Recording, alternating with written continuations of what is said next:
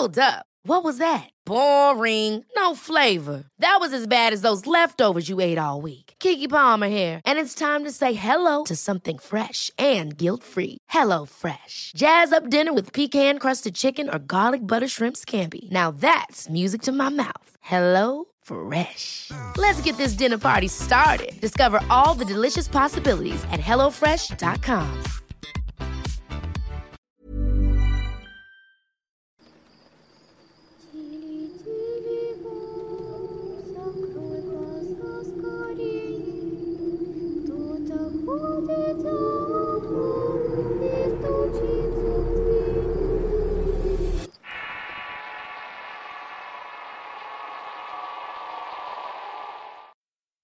Antes de iniciar con el video, daremos a conocer los ganadores del concurso anterior, los cuales estarán apareciendo en pantalla en este justo momento.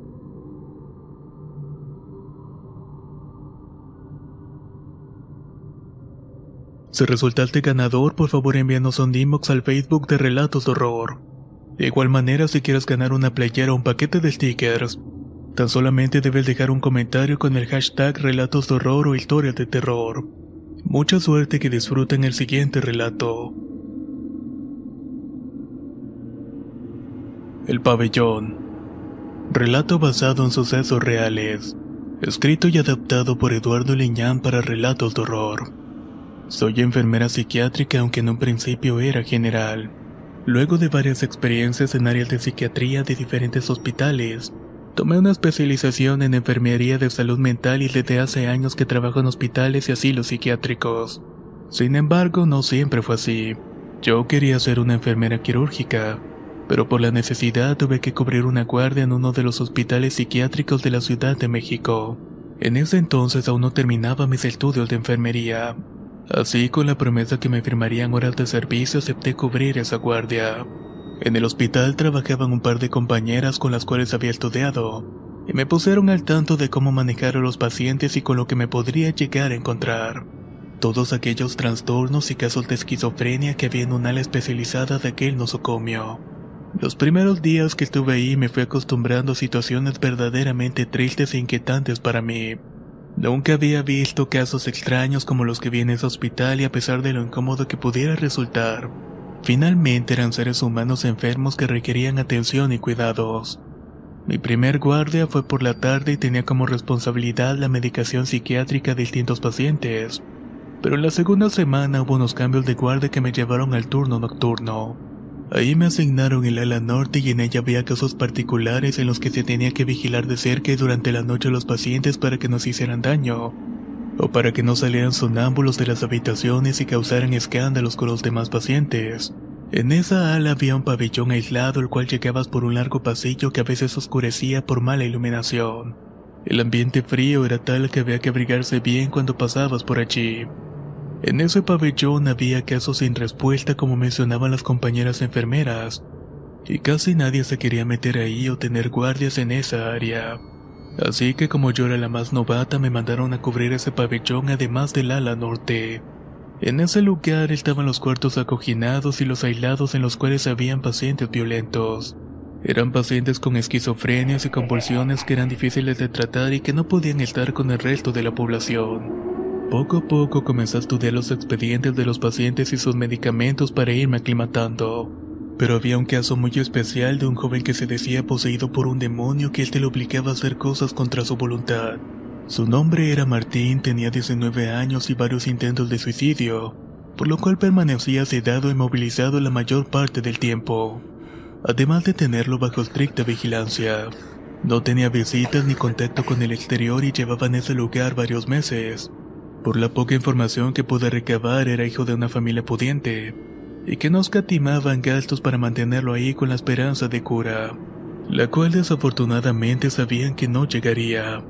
El paciente TOC combinado con bipolaridad muchas veces tenía cambios en su comportamiento que lo volvían violento, o se enfrascaban comportamientos extraños y nefastos como comer su propio excremento. La primera vez que me tocó atenderlo fue durante un viernes en los que tenía una terapia con nuevos medicamentos, así que tenía que administrarlos en ciertos horarios. Según el parte médico, se buscaba que respondiera a algunos tratamientos y estímulos que los psiquiatras intentaban con él. Su habitación estaba al final del pasillo, por lo cual mientras lo recorría el rechinido de las ruedas de carrito de curaciones hacían eco. Un eco que alertaba a los demás pacientes y estos de pronto se asomaban por las ventanillas de las puertas reforzadas. Sus rostros y la sorpresa de verlos de pronto asomarse me producían temor y una inquietud horrible. Y para acrecentar más mis temores, las malditas lámparas parpadeaban a medida que avanzaba, haciendo de aquello la escena horrible de alguna película de miedo que de pronto recordaba haber visto. A pesar de ello, me reía para mis adentros tratando de no tener miedo. Cuando por fin llegué a la habitación de Martín, me asomé por la ventanilla y el joven estaba sentado en la esquina de su cama dándome la espalda. Estaba tranquilo y parecía estar leyendo haciendo algo con mucha calma. No sé cuánto tiempo estuve recargada en la pared evaluando si de verdad quería hacer esto, o si en verdad mi vocación de enfermera era la correcta al estar allí. Cuando por fin decidí hacer mi tarea, respiré hondo y me dispuse a entrar abriendo con calma la puerta. Dentro hacía un frío que me caló desde que el aire acondicionado me dio de lleno en el rostro. Toda la habitación olía a orines a semen. La sutil pestilencia hizo que me llevara el dedo a la nariz para no oler nada, y poco a poco me fui acostumbrando a ese dorcillo que me molestó por completo. De inmediato tomé el pastillero y un vaso con agua y hablando con el paciente le dije, Martín, es hora que te tomes tu medicamento. El joven lejos de atenderme continuó en lo suyo y de pronto vi que sus brazos comenzaron a moverse rápidamente. Parecía como si se estuviera golpeando el vientre. Alertada dejé el pastillero y el agua en el carrito y de inmediato fui a ver qué era lo que ocurría. Una desagradable sorpresa me llevé al tiempo que sentí una gran repugnancia al ver que el joven se masturbaba compulsivamente. El piso estaba cubierto de sus fluidos y su rostro era de total ansiedad. En él estaba reflejada una gran pesadumbre mezclada con temor y unos ojos que casi salían de sus cuencas. Ese cuadro me hizo que sintiera escalofríos. El procedimiento en este caso era someter al joven, pero no estaban los enfermeros de guardia que hacían esto, ya que estos habían ido a apoyar a la guardia en el ala sur. Así que debía salir y dar el reporte para que vinieran a ayudarme con el joven. Antes de hacerlo, el muchacho estiró la mano con la cual se estaba tocando y me tomó firmemente el brazo, al tiempo que me decía algo entre susurros y sollozos.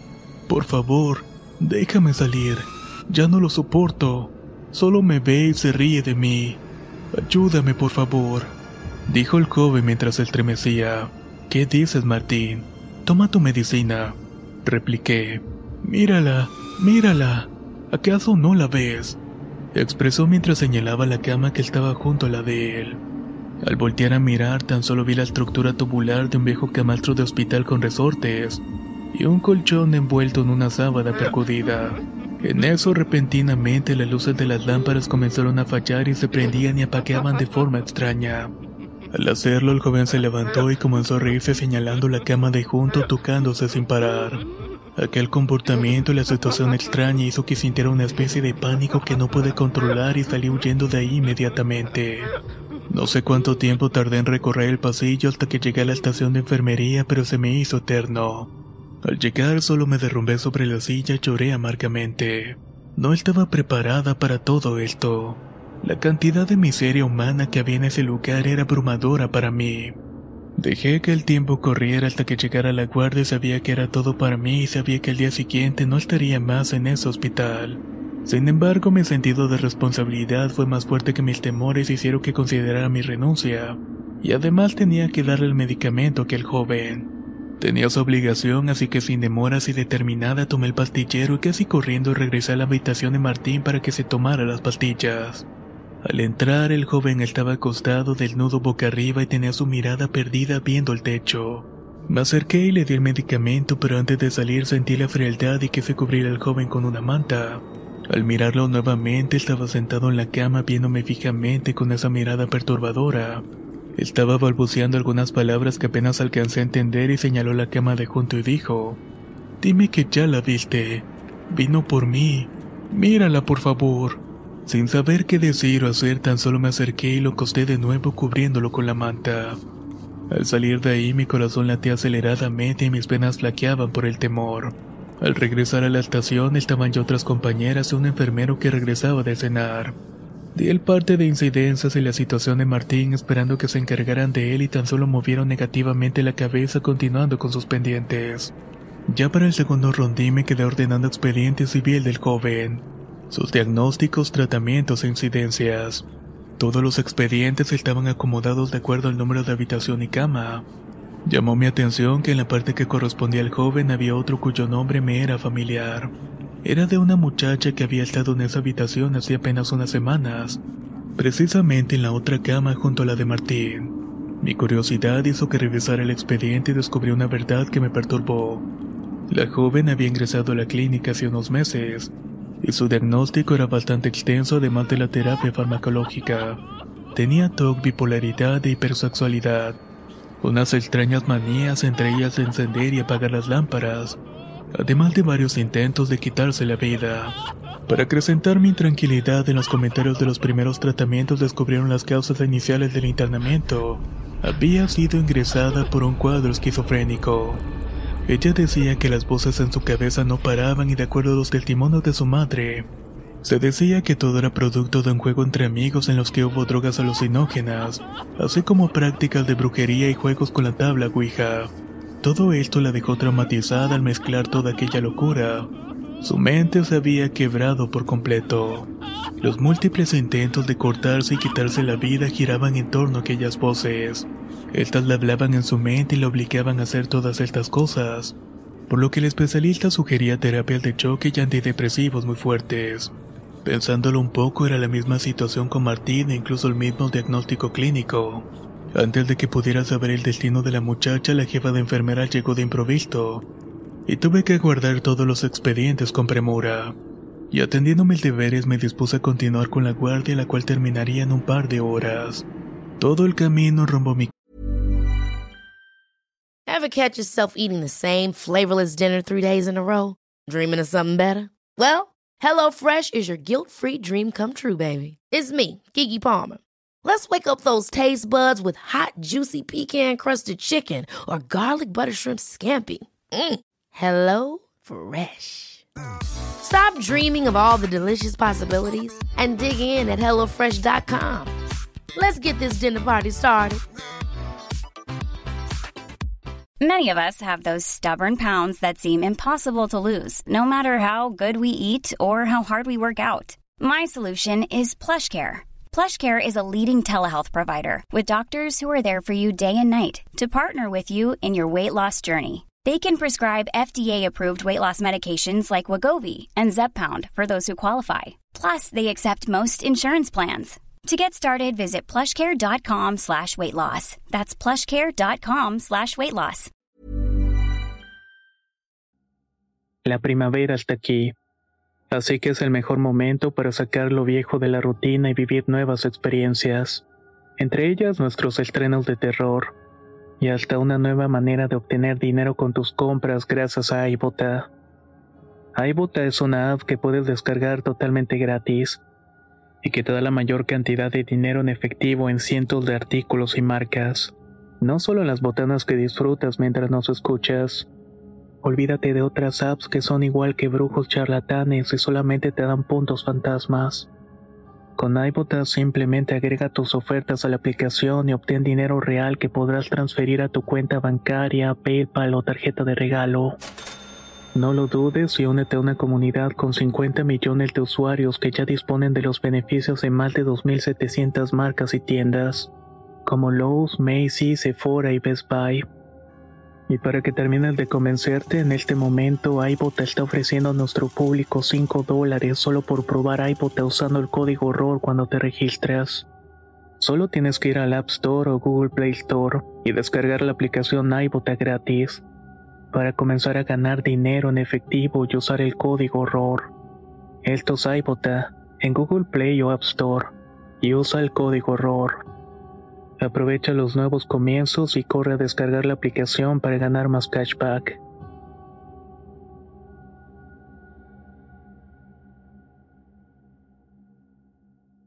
Casa pensé en la extraña situación de Martín y la joven que estuvo antes de él. De alguna forma mi mente pensaba que ambos casos estaban conectados. Todo estaba pasando rápido para mí y aún pensaba si quería regresar a terminar de cubrir la guardia. Al llegar la tarde una extraña sensación de inquietud me hacía tener una ansiedad por llegar al hospital e indagar un poco más sobre el caso de Martín y el destino de aquella joven, pero de igual manera quería renunciar. Al llegar al nosocomio, mientras caminaba por los pasillos, veía escenas en los que algunos pacientes estaban recibiendo su tratamiento y otros estaban en pésimas condiciones mentales. De algún modo sabía que rendirme en una situación como esa solo por un temor infundado no era lo que realmente se necesitaba de una enfermera. Yo sí tenía vocación y era una prueba para mí. Así que cuando llegué a la estación de enfermería comencé la rutina olvidándome del asunto de Martín y la joven. Esa misma noche atendí a otros pacientes. En tanto, una enfermera especialista junto con un joven enfermero que acababa de llegar se encargaban del pabellón de los casos sin respuesta. Fue durante la madrugada que se encendió una alarma del cuarto de Martín. La enfermera de turno pedía apoyo rápidamente y de inmediato fuimos a asistir al enfermero y yo. Al llegar a la habitación sentí un pánico horrible.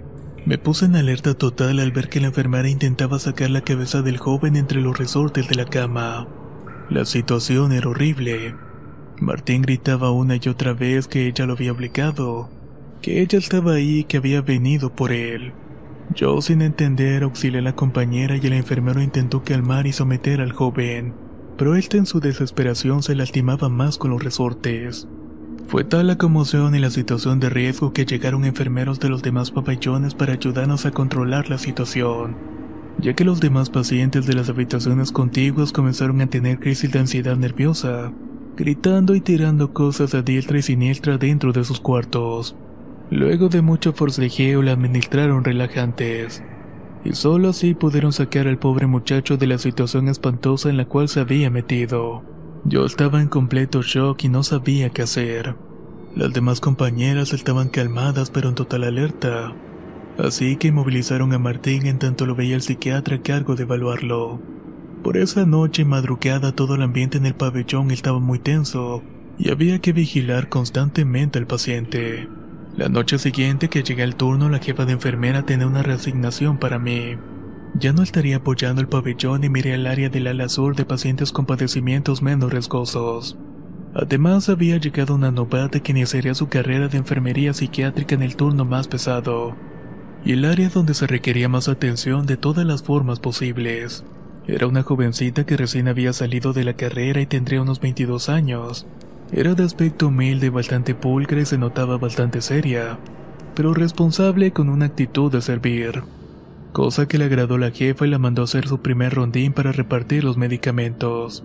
Así, mientras empujaba el carrito de curaciones, fue desapareciendo la oscuridad y el frío del pasillo. La luz parpadeante de las lámparas la fue envolviendo mientras entraba a las habitaciones. Yo la veía desde lo lejos y con algo de inquietud porque de algún modo quería y no que se encontrara con Martín. Tal vez en alguno de sus peores momentos para que se comenzara a foguear como yo lo hice. Eso pensaba cuando detuvo su marcha en la última habitación y miró por la ventanilla de la puerta. Se quedó estática un rato revisó la tabla de administración de medicamentos una y otra vez. Buscó algo en el carrito y con pequeños pasos se fue caminando a la estación de enfermeras donde yo hacía mi papeleo. Yo continué con mi labor para hacerme la ocupada y no responder a sus dudas. Quería presionarla como lo hicieron conmigo el primer día que había llegado al nosocomio pero al llegar al mostrador me miró y me hizo una pregunta que me dejó helada. Oye, ¿quién es la muchacha que está en la cama una junto con el paciente de TOC? ¿Pero qué dices? ¿De qué muchacha estás hablando? Solamente está el paciente y nadie más. Ahí se encuentra una muchacha y no está anotada en la tabla. ¿Acaso no se le medica? En ese momento un escalofrío me recorrió las espalda y sin saber qué decir me encaminé rápidamente por el pasillo para ver quién estaba allí.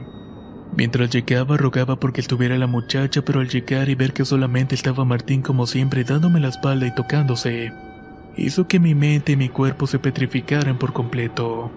Lo único que hice fue decir titubeante algunas palabras. Ahí no hay nadie, compañera. ¿Estás segura que viste a una muchacha? En eso la enfermera se asoma y abre la puerta de la habitación con la llave y mira hacia adentro moviendo la cabeza y diciendo, no me hagas caso, a veces me pasa. Voy a medicar al joven, no te preocupes. Eso fue todo para mí. Regresé a la habitación, tomé mis cosas y los reportes que estaba llenando me fui directamente al ala sur. Allá había más pacientes, más enfermeras y todo estaba más iluminado, se respiraba un ambiente menos tenso. Hablé con la jefa de enfermeras encargada de esa área y le comenté sobre el cambio. Sin mayores problemas me dejó en una oficina para que yo terminara los reportes y mientras lo hacía llegó una compañera que se sirvió un café. Era una enfermera ya mayor y se notaba de mucha experiencia, y mientras se preparaba la bebida me hizo un poco de plática. Vienes del pabellón de casos sin respuesta, ¿verdad? Sí. Respondí sin verla y continué mi llenado. ¿Conociste al joven poseído? A Martín. Ese joven es bastante extraño. Sí, la verdad me dejó bastante inquieta su caso y los padecimientos que sufre. Eso no es nada. Hubieras conocido a una muchachita que estuvo antes que él en esa habitación. ¿Qué muchachita? pregunté. Daisy, otra según poseída. A ese cuarto le dicen el del diablo. Solo están pacientes con esquizofrenia y desorden de personalidad. A los que les habla el chamuco y caen. ¿Y qué le pasó a Daisy? Ella se quitó la vida una noche. Una de las enfermeras omitió un medicamento por error y la joven tuvo una crisis. Se terminó horqueando con los resortes de la cama. Si tuviste oportunidad de ver su cama aún está ahí colgando y tuvo una horrible muerte. Pobre muchacha. En ese momento me quedé sin habla y empecé a sudar nerviosa y sentí náuseas y quise salir corriendo del lugar. Ya no quería volver más y quería dejar la carrera de enfermería. Pero antes de que pudiera salir huyendo, la vieja enfermera me miró determinada y me dijo, Esto es así, mija. Aquí se ve de todo. Pero si no los ayudamos nosotras, nadie más lo va a hacer. Con esa idea me quedé y terminé el turno. Luego tomé el siguiente y después terminé mis prácticas. Tomé la especialización y desde entonces he estado casi en todos los hospitales psiquiátricos de la ciudad. Puedo asegurar que hay casos muy extraños en respuesta. Y son esos los que te acercan un poco más a toda esa locura y miseria que se puede respirar en un pabellón de pacientes con trastornos mentales. En aquellos que te hacen dudar y cuestionar si tú eres la cuerda, o si en realidad hay algo más allá de un delirio de ser poseído por el diablo. Pabellón. Relato basado en sucesos reales. Escrito y adaptado por Eduardo Liñán para relatos de horror. Si quieres conocer más historias del mismo autor, te invito a visitar el enlace que dejaré en la descripción del video. Nos escuchamos en el próximo relato.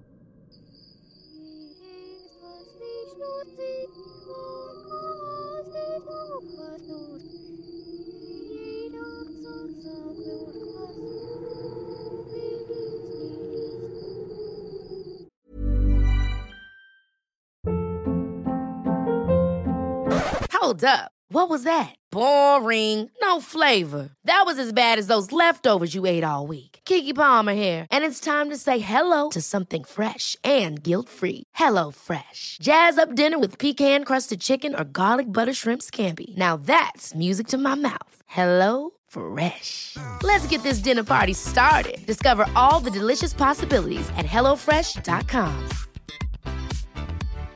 If you're looking for plump lips that last, you need to know about Juvederm lip fillers. With Juvederm Volbella XC and Juvederm Ultra XC, your lip look, whether it's subtle or bold, can last up to one full year with optimal treatment and no additional maintenance. Find a licensed specialist and see if it's right for you at juvederm.com today. That's J U V E D E R M.com. Add fullness to lips in adults over 21 with Juvederm Volbella XC or Juvederm Ultra XC. Do not use if you have severe allergies or a history of severe allergic reactions, or if you're allergic to lidocaine or the proteins used in Juvederm. Tell your doctor if you have a history of scarring or taking medicines that decrease the body's immune response or that can prolong bleeding. Common side effects include injection site redness, swelling, pain, tenderness, firmness, lumps, bumps, bruising, discoloration, or itching. As with all fillers, there's a rare risk of unintentional injection into a blood vessel, which can cause vision abnormalities, blindness, stroke, temporary scabs, or scarring.